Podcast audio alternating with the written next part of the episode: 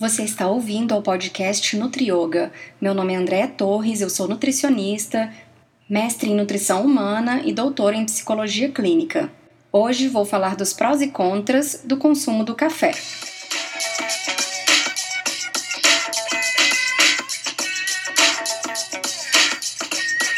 Bom, primeiramente eu gostaria de pedir desculpas pela demora da gravação desse novo episódio mas eu estava precisando descansar. Nem eu sabia que eu estava tão cansada. Durante os quatro anos de doutorado eu não tive férias e aí eu voltei a gravar o podcast depois que eu defendi o doutorado, que foi no início de setembro, nos intervalos assim quando dava entre o meu trabalho e os meus momentos de folga. Mas de repente o cansaço veio com tudo e mesmo eu entrei de férias agora e eu precisei de uns dias para ah, agora, agora sim eu quero gravar.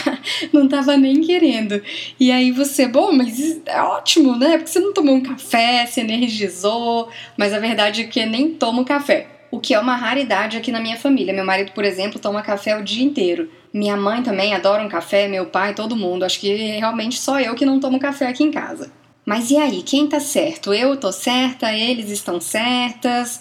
Porque você sabe que no mundo da nutrição não existe um consenso, já que as pessoas não possuem os mesmos gostos, não possuem os mesmos hábitos, não possuem a mesma genética. O café mesmo é um assunto bastante controverso. Você vai encontrar estudos de todos os tipos mostrando que o café tem vários benefícios à saúde e você vai encontrar estudos de outros tipos não encontrando esses benefícios, pelo contrário, você vai encontrar estudos que não defendem o consumo do café ou que não acham que o café traga realmente um benefício tão grande assim à saúde. Eu nunca tive o hábito de tomar café, não aprendi a tomar café na infância, nunca trabalhei em algum lugar em que as pessoas fiquem te oferecendo cafezinho toda hora também para desenvolver esse hábito depois ao longo da vida. E em determinado momento eu descobri que eu tenho bastante arritmia e o meu cardiologista solicitou também que eu não abusasse do café por conta da cafeína, que é um estimulante.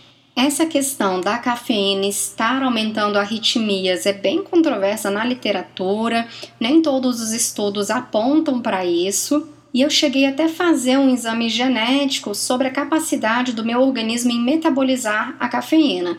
E aí eu descobri que eu sou uma metabolizadora muito boa de cafeína. Mas como eu nunca tive o hábito de consumir cafeína e outras bebidas com muita cafeína, eu me mantive assim. Mas para ninguém pensar que o café é um demônio, eu vou começar falando dos benefícios do consumo do café.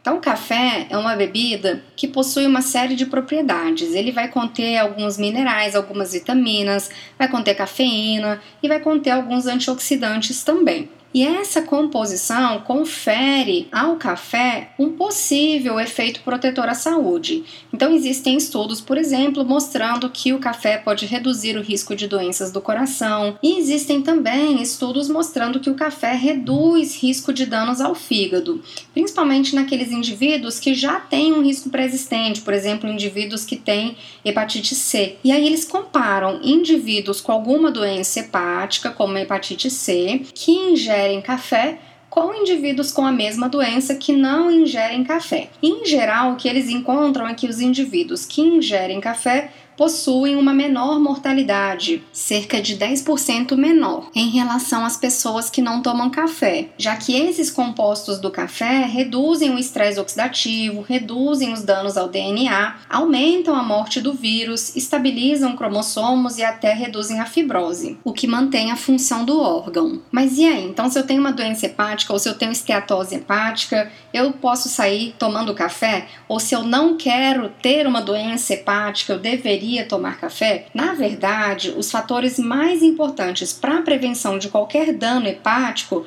são, em primeiro lugar, não se expor ao, ao vírus. Então, por exemplo, existe vacina contra as hepatites A e B que em geral as pessoas tomam na infância. Agora, se você não tiver tomado as três doses na infância, recomenda-se que você faça isso para realmente ter a proteção contra esses vírus que são importantes fatores etiológicos para câncer de fígado. Outro fator de risco muito importante é o consumo de álcool. Então, mais importante do que tomar café é não exagerar no consumo de álcool. E outro fator de risco é a obesidade Então, pessoas que estão muito acima do peso têm um risco quatro vezes maior de desenvolver o câncer de fígado. E aí a conduta é realmente emagrecer, não ficar tomando cafezinho. Você pode até fazer as duas coisas ao mesmo tempo, mas sem emagrecer não vai adiantar. Bom, mas se você gosta mesmo de café, ainda existem outros estudos que mostram que as substâncias antioxidantes do café, como o ácido clorogênico, o ácido tânico e outra substância aqui que eu vou ler porque tem um nome super difícil, que é o eicosanoil 5-hidroxitriptamida, desempenham um papel importante na redução do risco de Alzheimer e Parkinson. Agora, os estudos geralmente são correlacionais. O que, que eles mostram? Que as pessoas que ingeriram café desenvolveram menos ou mais de determinada doença. Esses estudos são muito difíceis de se realizar e é muito difícil realmente a gente ter certeza que o que diminuiu o risco de determinada doença foi o café, ou foi outra determinada substância, outro determinado alimento rico em antioxidantes. De tudo que a gente pode fazer na dieta, em termos de prevenção, uma das coisas mais importantes é consumir frutas e verduras várias vezes ao dia. Só que no Brasil, um percentual muito pequeno de pessoas consomem frutas e verduras. Então acaba que o café é uma das principais fontes de antioxidantes da população, que estão acostumados a consumir café, às vezes várias vezes ao dia, e não consomem a quantidade de frutas e verduras adequadas. Não é que o café vá substituir a fruta e verdura, que vai ter uma série de outros nutrientes importantes à saúde. Mas tanto aqui no Brasil quanto em outros países, ele pode estar sendo um fator protetor nas pessoas que consomem menos frutas e verduras. Agora, talvez quando a gente pega uma pessoa que consome muita fruta e verdura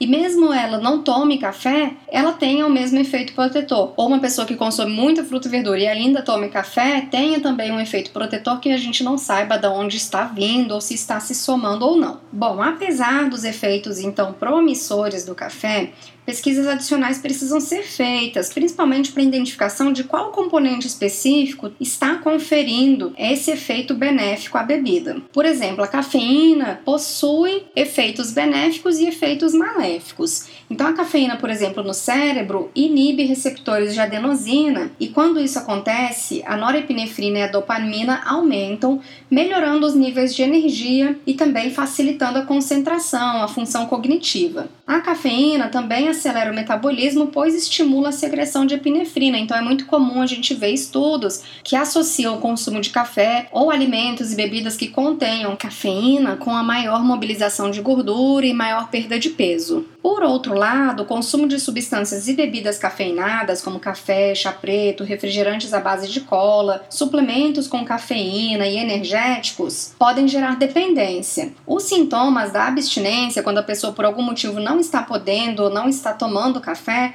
incluem maior cansaço, dor de cabeça, dificuldade de concentração e alterações no humor. Também inclui maior refluxo ácido. Alguns estudos mostram que a pessoa pode ter também mais incontinência urinária quando está fazendo um uso exagerado de cafeína, e alguns estudos também mostram que pode aumentar a fibrilação atrial no coração, apesar desses estudos serem bastante controversos. Então eu tinha falado para vocês, alguns estudos mostram que a cafeína protege o fígado, mas existem esses efeitos colaterais e existem vários outros compostos que protegem igualmente o fígado sem esses efeitos colaterais. O brócolis, por exemplo, e outros alimentos da família das brássicas também têm esse efeito de desintoxicação do fígado sem nenhum efeito adverso. Já os estudos que mostraram que o café poderia reduzir o risco de diabetes também mostraram que o mesmo acontece com o consumo de chás. Além disso, o adequado é que esse café, para ter esses efeitos benéficos, não seja adoçado,